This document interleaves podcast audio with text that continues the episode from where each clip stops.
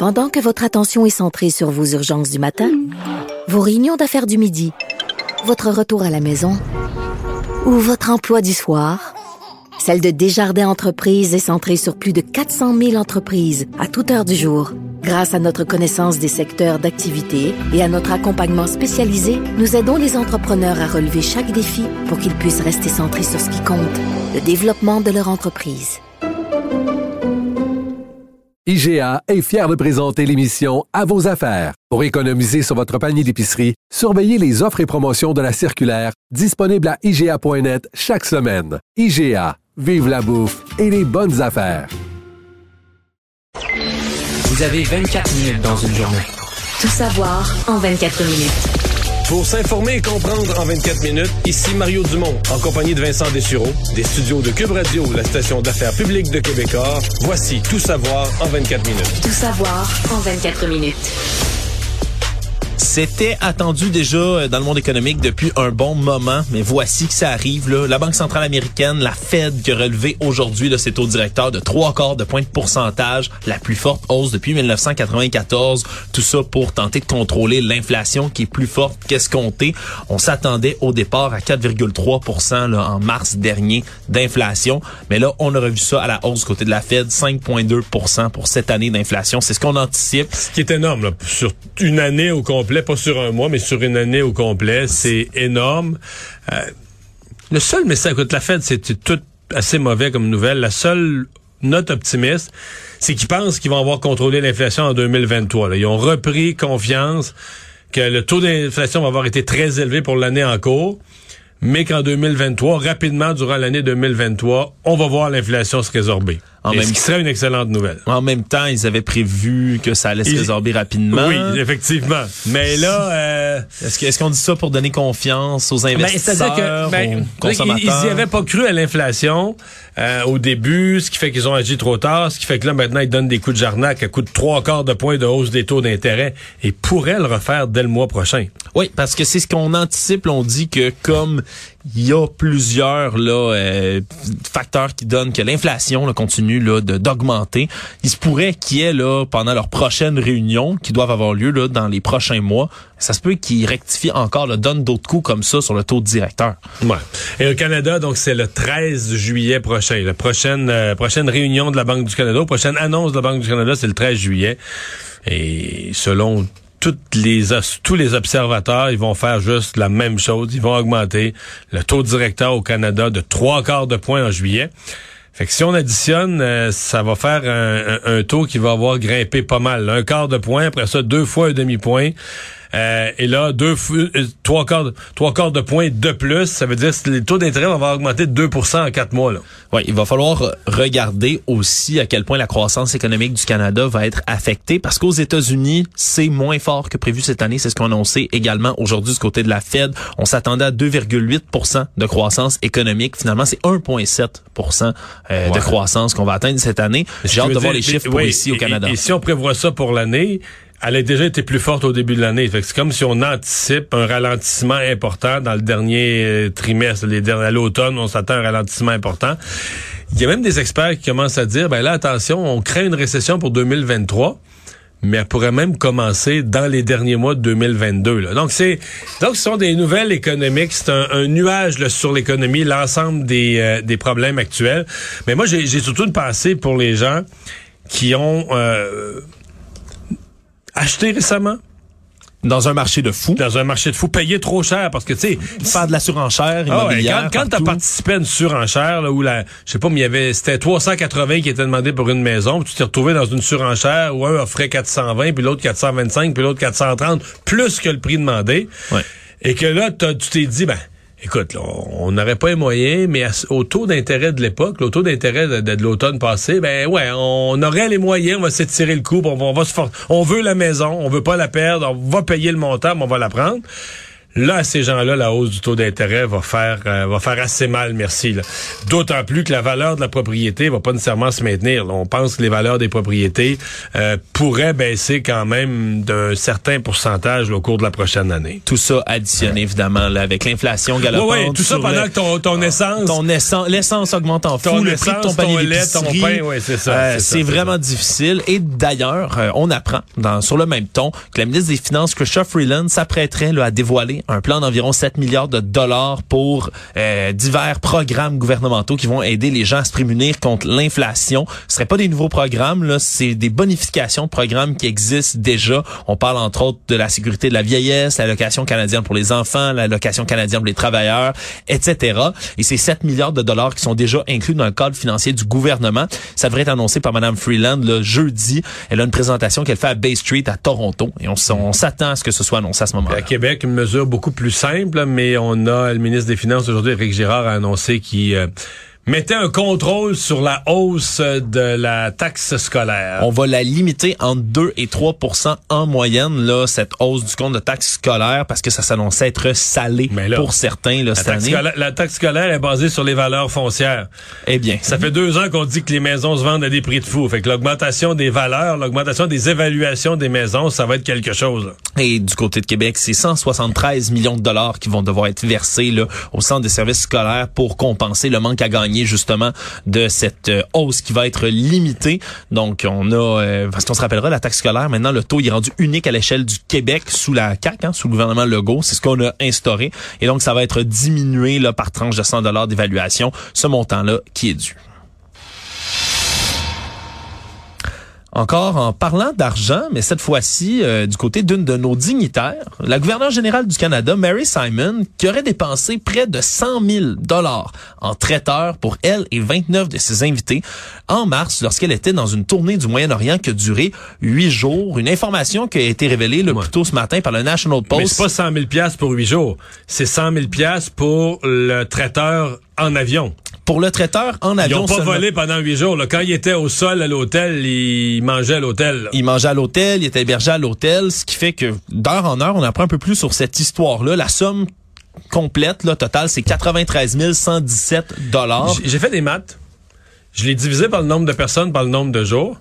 En gros, tu arrives à 800 quelques dollars par jour de vol, de vol, parce que moi je peux pas compter les journées que l'avion est au sol. Je compte, moi donc t'as un vol, euh, il allait à Dubaï, donc t'as un vol Montréal-Dubaï, Dubaï, Qatar, Qatar Koweït, retour à Montréal. OK. Ça, c'est 800 dollars à peu près. C'est 3000 dollars par personne en tout. 3000 quelques dollars. Donc, donc 8000 dollars, 800 dollars. Tu te dis, OK, là, qu'est-ce que tu manges? Euh, le prix du homard a augmenté, je veux bien croire, oui. mais... Non, c'est totalement totalement déraisonnable. Et je voyais la, le bureau de la gouverneure générale a fourni une réponse aujourd'hui écrite à nos collègues euh, de la colline parlementaire à Ottawa. Clairement un mea culpa, il s'excusait, ce qu'on fond en excuse, non? Non, il blâme l'armée. Ah, l'armée qui euh, s'assurait du déplacement à bord. c'est un Airbus CC-150 Polaris de l'aviation euh, Royal C'est l'armée qui leur a euh, réservé des repas trop chics, trop chers. Et qui ne sont pas responsables d'aucune décision relative au service de traiteurs durant les vols. Mais là, ça fait je suis doublement choqué. C'est-à-dire que je, trouve, d'abord, dans le poste de gouverneur général, on a donné Mme Clarkson, Michael Jean, euh, là chez nous, là, et je, bon, on peut dire Mme Simon, c'est la première offense, elle vient d'arriver, mais c'est un voyage au prix dérisoire. Mais deuxièmement, mettre le blâme sur l'armée. Come on. Hey, t'as mangé pour 100 000 piastres, là. Ben l'armée qui, habituellement, en plus, prend des décisions sur ses repas et tout. Comme si l'armée était des habitués des traiteurs qui coûtent 800 Non, puis je pense pas que l'armée a... sans consulter personne, qui a pas eu à me donné c'est quoi vous voulez comme menu, en tout cas. Je trouve c'est gros aujourd'hui d'envoyer, de faire prendre le bonnet d'âne, là, du, du, côté de la gouverneure générale, prendre le bonnet d'âne, puis le foutre sur la tête de l'armée canadienne ça m'a pas disons que ça m'a pas euh, déchoqué de la nouvelle elle-même. C'est le moins qu'on puisse dire. Ouais, d'ailleurs le politique là estime que Mme Simon va devoir s'expliquer. Le député libéral Pablo Rodriguez entre autres là, dit qu'elle va devoir répondre aux questions même son cloche là autour des autres formations politiques. Puis pour ceux qui voudraient blâmer l'inflation pour la hausse des prix sachez que sachez que le premier ministre Trudeau et la vice-première ministre là Christophe Freeland eux avec 58 invités dans leur tournée de six jours en Europe. 58 invités là pas mal plus que 29 mais eux, ça a coûté un peu moins de 56 000 pour les frais de restauration. Pendant Donc, c'est quatre, fois, c'est quatre fois moins cher. Ça, c'est frais de restauration qu'on dit. je Ok, sais pas si c'est ce que je seulement bas, c'est mais- deux, c'est deux fois moins cher pour deux fois plus de monde. Puis, et là, Fait on parle du premier ministre là, qui est, ça, en donc c'est quatre fonction. fois moins élu. cher. Alors vraiment, euh, va falloir répondre aux questions parce que moi, je veux savoir c'est quoi Ben le menu quoi- de, ce- Ben, c'est ça, j'allais, j'allais Je exactement suis tellement ça. curieux de savoir le menu. Non maintenant, seulement je veux des explications politiques, mais je veux toujours bien savoir ce qu'ils ont mangé à ce prix-là. Je suis curieux, j'ai, j'ai le droit de savoir. Tout savoir en 24 minutes. Balai sur les euh, chantiers aujourd'hui, ou dans les annonces qui concernent les chantiers plutôt. Tôt ce matin, on pensait que le pont-tunnel qui relie la rive sud à Montréal serait complètement fermé toute la fin de semaine. Mais c'est ça va être annoncé par communiqué. Ça a été annoncé par communiqué. Euh, le problème, c'est que ça a été dénoncé euh, à grands cris partout par les internautes en disant euh, c'est parce que c'est la Formule 1 en fin de semaine. Mais c'est peut-être l'intervention de notre collègue Benoît Dutrisac ici à l'émission du matin. Peut-être, peut-être, parce que L'influent Benoît? l'influent Benoît Dutrisac, qui est toujours le, le chevalier de la circulation, appelons-le Voilà. comme cela, euh, ben finalement, on, euh, on est revenu sur nos pas du côté du ministère des Transports du Québec. Cette fermeture-là n'aura pas lieu en fin de semaine. Faut dire, ça arrive quand même là, plusieurs fins de semaine euh, depuis un moment. On fait des travaux de réfection sur le tunnel Louis-Hippolyte Lafontaine. Ça sera pas en fin de semaine. Disons que les milliers de voyageurs, là, de curieux touristes qui viennent pour le Grand Prix seront tranquilles ou pas, Mario, parce que ce qu'on apprend également, c'est qu'il y a près de 300 chantiers routiers, pour être précis, 278, qui sont retardés ou affectés en ce moment par la grève des ingénieurs du gouvernement. Hein, une grève qui va reprendre le 21 juin, qui dure de manière discontinue depuis le 22 avril dernier. Et là, on dit c'est 150 chantiers qui sont retardés par cette grève-là, 32 qui sont complètement suspendus. Il y en a 26 qui sont reportés, puis il y en a même 70 en ce moment qui sont à risque de report. Et donc, il y a des retards déjà qui sont pas rattrapables et on sait toujours pas si le syndicat va accepter la dixième offre patronale qui leur a été offerte. La ministre du Conseil du Trésor, Sonia Lebel, qui n'exclut pas le recours à une loi spéciale pour faire Oh. revenir les, les ingénieurs au Qu'est-ce qu'il faut travail. faire pour faire une loi spéciale? Il faut rappeler L'Assemblée nationale, les députés. Puis qu'est-ce qu'on fait, s'il fait s'il y en a dans le sud ou euh, Ah, en ben voyage euh, ou euh, sont déjà partis? Ils sont absents. T'es pas, obligé, pas obligé de rappeler tout le monde. Faut tailler le, Zoom? faut tailler le quorum. Non, là, je pense. Est-ce que c'est pas encore permis? Là? Je pense que ça a duré un temps. Ça, mais t'as t'as jamais tout le monde. Moi, je me souviens que l'Assemblée nationale avait été rappelée euh, pour une grève des infirmières. Faudrait retrouver l'année. Je dirais que c'est fin des années 90, peut-être début 2000.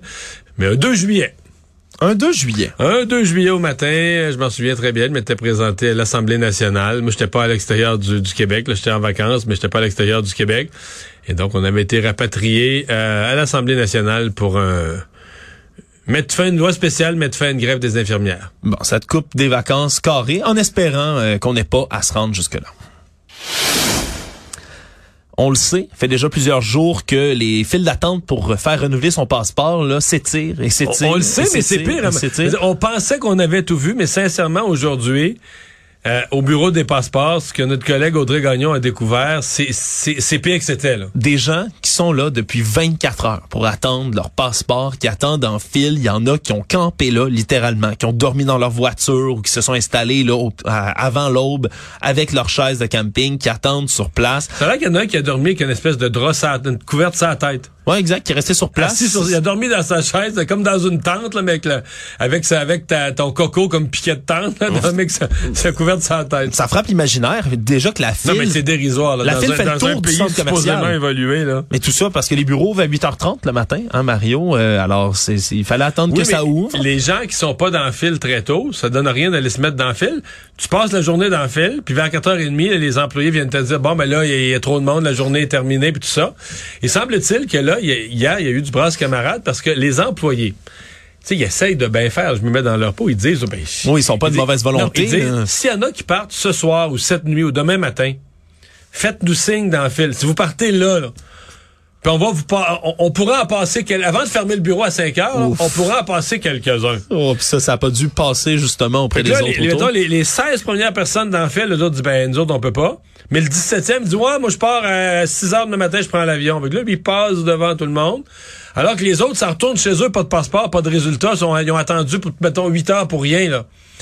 Fait que là, hier, ça a pris à police. À Ville-Saint-Laurent, hier, ça a pris à police. Non, mais tu comprends, tout ça, c'est du théâtre d'été. C'est- un vaudeville de l'incompétence du et- gouvernement. Ben oui, puis là, les, les heures de bureau de 8h30 à 4h30, ça, on pourrait pas, mettons, être- je, je connais Non, pas ça, ça, Mario, la bureau. bureaucratie, on peut pas les Non. ouvrir plus. Non, ce sont les heures de bureau. Mesures spéciales, non, des employés de nuit. Alexandre, c'est écrit, il y a une pancarte à l'entrée, les heures sont écrites dessus, tu peux pas pas les respecter puis être ouvert plus longtemps. Ah, je, moi, je, moi, je suis un hors-la-loi, tu vois. Je, Voilà. je, je me verrais là, enfreindre ces règles-là pour Restez là jusqu'à population. 9 heures pour donner du service à la population. Quelle horreur. C'est Ah. c'est inimaginable, Mario. Où avais-je donc la tête?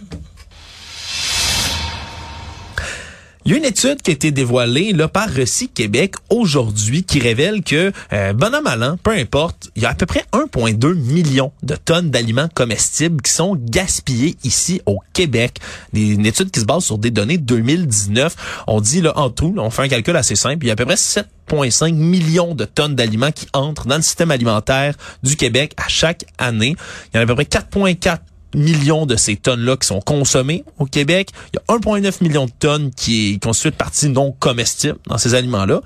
Mais il reste après ça 1,2 million donc de tonnes d'aliments comestibles qui sont perdus. C'est donc 16% environ de tous les aliments du Québec qui sont comme ça perdus, gaspillés. Euh, on dit que ça fait quand même des années que ça s'améliore au Québec, mais euh, c'est un gaspillage qui perdure, qui perdure alors qu'il y a des gens qui ont, Mais c'est pas si gros que ça, le chiffre de 16 parce que souvent, c'est sûr, quand tu prends le gaspillage alimentaire global, les chiffres sont beaucoup plus élevés. Ouais. Mais quand on calcule à l'échelle du monde, là, le gaspillage alimentaire, c'est qu'on commence chez le producteur. Là. Exemple, Ouf, ouais, ça. des, des produits qui se perdent de chez le producteur, qui se perdent à la ferme. Euh, euh, dans certains pays plus pauvres, on n'a pas les bons systèmes d'entreposage. On perd du produit dès là. Euh, il s'en perd dans le transport, il s'en perd dans l'entreposage, il s'en perd à toutes les étapes. Donc là, on est vraiment à la dernière étape. Mais même le 16% euh, j'ai moi, ça m'est apparu. Écoute, moi, si c'est juste 16% je trouve pas ça si parce que mon impression à moi, c'est que c'est plus que ça qui se, qui perd. Mais c'est vraiment la partie. euh, alors que tout le monde parle du prix de l'épicerie, c'est tentant des fois de dire ben l'épicerie pas si cher que ça parce qu'il y a une grosse partie de ce qui est acheté que les gens euh, que les gens jettent, là, des volumes importants euh, toutes les semaines. euh, Il y a des gens qui. Mais la- la- la je sais que toi, t'es un, t'es le genre de, de personne qui mange là, ces yogourts, même quand ils sont un peu passés date. Euh, moi aussi, je fais En fait, ça. en fait, à une étape, à une étape de ma vie, je ne mangeais que du passé date. Huh. Parce que, exemple, un yogourt, s'il était pas passé date, mais j'y touchais pas, ça veut dire qu'il pouvait aller dans le lunch des enfants. Ah, t'es altruiste comme ça, le, Non, sacri- vrai, noble sacrifice. C'est aucunement une joke, là. C'est que, si c'est des yogourts qui sont à la bonne date, les enfants vont les prendre, vont les mettre dans leur lunch. Mais comme je sais que leur mère les a contaminés à avoir peur des dates de péremption, mais là, tu sais, si le yogourt est, tu sais, aujourd'hui, on est le 15 juin, si le yogourt est du 13 juin, ben là, euh, à partir de, ce- de cette date-là, je peux le prendre parce que je sais très bien qu'il va rester là. Il y a jamais personne qui va le prendre. Là, il s'imagine qu'il est empoisonné puis tout ça. Fait qu'il y a une époque où je ne mangeais que du passé. Je mangeais jamais, jamais, jamais de choses que la date n'était pas passée. Et en es-tu mort, Mario? Apparemment non. Hey, c'est moi qui est en meilleure santé? Bon, ben voilà. Alors, euh, leçon Je suis apprise. souvent absent ici, là. Jamais, Mario. leçon apprise. Alors, il y a des choses qui peuvent se manger. Mais je déteste gaspiller la nourriture. Je déteste Hmm, J'ai gaspiller. d'horreur, moi aussi. Moi, je finis les assiettes, même quand j'ai plus faim, de ma blonde. Ouais, Ça, puis encore gens- plus. Moi, je vais faire mes recettes en fonction de ce qui reste dans le fond du tiroir, une pizza en utilisant ce qui reste. Parce que, d'abord, moi, je viens du monde agricole, donc de la ferme, toute la logique, là, dans la logique économique, j'aime pas gaspiller l'argent, je suis gratteux. Mais je me dis, en plus, dans le cas d'un aliment, il y a quelqu'un qui l'a fait, qui l'a cultivé, qui l'a semé, qui l'a récolté, qui l'a transporté. Il y a des gens qui ont travaillé là-dessus. là. Oui, moi, je l'ai acheté. Moi, je l'ai acheté avec l'intention de le manger. Pourquoi je le laisse pourrir dans le fond du tiroir, là? Mais les gens qui laissent pourrir la nourriture, euh, j'en ai dans ma maison, là. mais c'est que des fois, je me demande, est-ce qu'ils ont espoir? Mettons là qu'il y a quelque chose, puis il est passé date d'une journée. Puis tu le manges pas, tu le prends pas. Là. Mettons, t'en as deux, puis tu prends le plus récent. Mais tu le laisses dans le fond du frigo. Mais tu le laisses. Tu te dis, est-ce que tu te dis que dans 3-4 jours, il va être redevenu plus frais? Tu sais, on est lundi, je toucherai pas, mais rendu à vendredi, euh, il devrait être redevenu plus frais, là, je le mangerai. Ouais, Jésus ressuscité qui sort de la caverne, le, le- le vieux légume Je sais pas. régénéré de retour comme ça. Parce que moi, je pars de l'idée, je dis, gars, faut, faut le manger au plus vite. On va, sinon, on va le gaspiller, sinon, on va le perdre vraiment, faut le manger au plus vite. Mais si je le laisse, est-ce que je me dis, alors, demain, il va être, demain, il va être plus frais, là? Mais non, il va être pire. Puis après-demain, puis l'autre. Puis si tu as l'intention, jette-le, là, si ça se compte là, c'est pas raisonnable de le jeter. C'est comme s'il y a une conscience que c'est pas raisonnable de le jeter, mais comme il est On passé veut pas la de- culpabilité de le mettre dans la poubelle. Hein. Du mais moment où on le veut pas le on manger jette. parce qu'il est passé date d'un jour. Fait qu'on fait comme si on le voit pas. À ce moment-là, ça devient la responsabilité de d'autres personnes plus consciencieuses de jeter, le- Mario. Le, le gars est là, là, puis ça, c'est moi. Ça, c'est nous. Tout savoir en 24 minutes. Dans les nouvelles internationales, maintenant, euh, l'ONU ouvre une enquête en ce moment, là, plus particulièrement le haut-commissaire aux droits de l'homme sur l'envoi supposé d'enfants ukrainiens vers la Russie où ils seraient donnés, ces enfants-là, en adoption à des familles russes. Ça fait déjà depuis là presque le début de l'invasion russe en Ukraine qu'on dénonce des déportations forcées d'enfants, euh, de gens en général, oui, mais d'enfants surtout de l'Ukraine vers des fédérations de Russie. On dit qu'il y avait déjà là, quelques 91 000 enfants qui vivaient dans des pensionnats au début du conflit. Et maintenant, on s'inquiète que ceux-ci soient littéralement enlevés, kidnappés emmenés jusqu'en Russie et maintenant proposés en adoption, en adoption à des parents russes. Et donc, C'est euh, spécial, ça, là. hein? c'est, c'est une histoire qui est difficile à vérifier, évidemment, étant donné l'opacité là, du système russe maintenant euh, à l'Occident, à l'ONU en général. Mais c'est une question sur laquelle il va falloir se pencher. Là, ça qui vient s'ajouter, évidemment, ces enquêtes-là, en plus de toutes celles pour crimes de guerre, crimes contre l'humanité. Euh, il va y en avoir des enquêtes. Il y a des enquêteurs qui vont devoir être sur le terrain. C'est une énième là, mauvaise nouvelle qui tombe là c'est dégueu, la-. Sur l'Ukraine. c'est ça que c'est dégueu. Euh, Une nouvelle de dernière heure qui me tombe sous le nez, Alexandre. Euh, les gens vont se souvenir. Manon Boisvert, cette femme qui avait été retrouvée dans un stationnement à Longueuil. Je pense que les gens vont avoir un était dans son véhicule, dans un stationnement de caisse populaire à Longueuil. Elle avait la gorge tranchée. Euh, ben, euh, c'est arrivé là, dans le temps des fêtes. Je pense que c'est le 2 janvier. Mais on vient d'arrêter il y a quelques minutes. là, alerte TVA Nouvelle. Deux personnes arrêtées. On n'en sait pas plus. Ça, c'est tout ce qu'on sait. On dit que c'est un homme et une femme. Qui ont en été lien, arrêtés. En lien avec ce meurtre-là, là, la femme de 54 ans, c'est bien le 5 janvier dernier qu'elle avait été découverte là, dans le stationnement de la ville. Donc. C'était assez épouvantable. On n'avait pas, avait été retrouvée le lendemain matin. Ce qui, tu sais, les vitres s'étaient embuées. Fait Ouais. que même des gens qui avaient passé avaient pas vu. C'était comme un véhicule abandonné, avaient pas réalisé qu'il y avait une personne dans le véhicule. Et les vitres étaient embuées et givrées, là, en plein hiver. Ouais. Donc, on voyait plus à travers les vitres. Et c'est quelqu'un, à un moment donné, qui a dit, maintenant, ce véhicule-là reste en place. Donc, ça avait pris un petit peu de temps avant qu'on la retrouve. Euh, égorgée dans son véhicule. C'est une histoire vraiment macabre, vraiment spéciale. Alors, on, a- on aura peut-être plus de détails à vous donner là, Parce en y fin là, d'émission là-dessus. fouille dans ma mémoire, il y avait eu un poste de commandement. On Ouais, avait installé on avait- sur ouais, place. Peut-être il y a un mois, deux mois, les policiers étaient devant la caisse populaire, là, le petit centre commercial. On demandait 10 aux témoins qui auraient pu voir quelque chose à cette date-là, là, de venir se manifester. Donc, euh, clairement, là, les policiers qui sont arrivés à quelque chose, là, À suivre, on aura sans doute plus de détails dans les euh, heures à venir.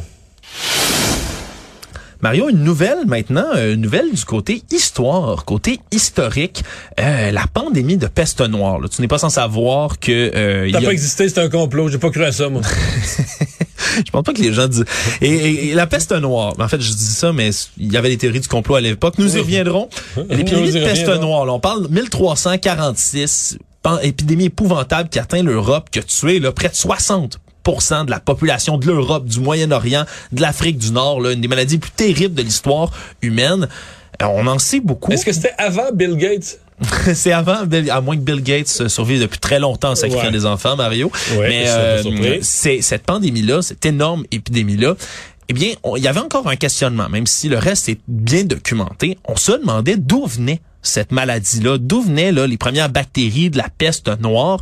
Au départ, on théorisait que ça pourrait venir, par exemple, de la Chine, mais là, on a découvert l'origine de cette maladie-là.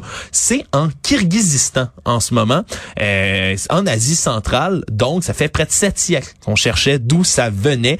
Et on a trouvé ça grâce à de l'ADN humain extrêmement ancien qui a été extrait d'un site funéraire sur place du 14e siècle dans le nord du pays.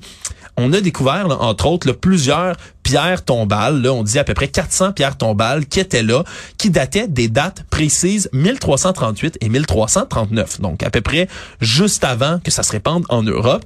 Et on écrivait mort de pestilence en vieux syriaque. Donc, une vieille langue syrienne. En vieux syriaque, on écrivait ça sur leurs pierres tombales. Et donc, on s'est dit, Hein, Il y a beaucoup de gens qui sont morts de la même drôle de peste, pestilence à l'époque. Et on a sorti la pulpe dentaire des ossements qui sont là. Parce que la pulpe dentaire, c'est très irrigué en sang, c'est très vasculaire. Et donc, c'est un des endroits où il peut rester le plus d'ADN. Et on a trouvé, donc, le, en, en comparaison avec plusieurs génomes de bactéries, des milliers pour être exact, on a découvert qu'il s'agissait bel et bien de la bactérie qui est responsable de la peste noire et même La peste bubonique, corrige-moi. hein, Ouais, c'est la ça, peste, peste noire appelle ça la Yersinia pestis. Et on a découvert en plus qu'il s'agit d'une souche ancestrale de la bactérie et donc qu'elle est au tout départ de l'arbre génétique de cette peste-là.